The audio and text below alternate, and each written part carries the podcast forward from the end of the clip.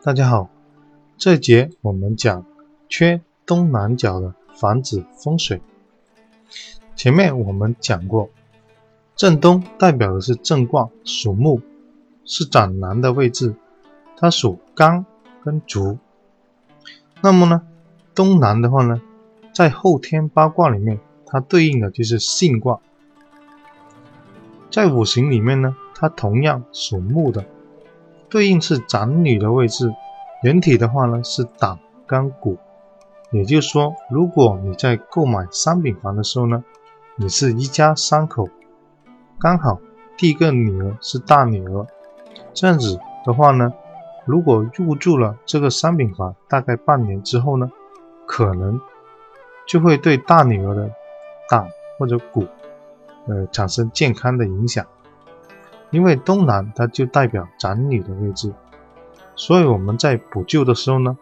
无论是正东还是东南，都可以放一盆植物或者高大的茂盛的植物来补救东南或者正东这个属木的气场。一般的话呢，我们会用发财树放在正东南，这样子的话呢，也对起到一定的。帮助或减少，嗯，这个影响。这东南属性啊，它有时候会代表这个文昌位，所以呢，古代的时候呢，有的时候呢，它也可以在东南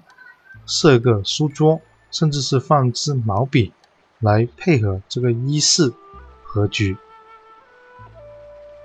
这样子的话呢，就对这个小孩啊。吹智力、吹文昌起到一定的作用。在古代啊，很多这个不出文人文士的乡镇上面呢，都会在东南方建一个文昌塔或者是高塔，来催旺当地的一个呃文运，等他们那里更好的出士子或者是文学呃博士。这样子的话呢，东南方的话呢。同时代表的是文昌的位置，所以我们在选择住宅的时候特别要注意。同样的道理，假如东南方它是个洗手间的话呢，也会影响这个孩子的智力甚至是学习，因为呢，洗手间是个污染排污的地方，容易影响到呃智力，主要就是东南方受污染。也就是说，性宫，嗯，无用。同样的道理，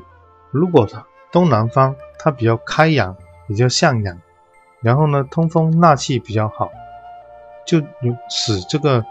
大女儿心态甚至嗯比较阳光而且积极。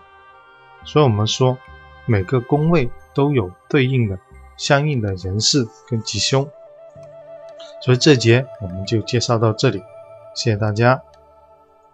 更多内容可以关注我们的公众号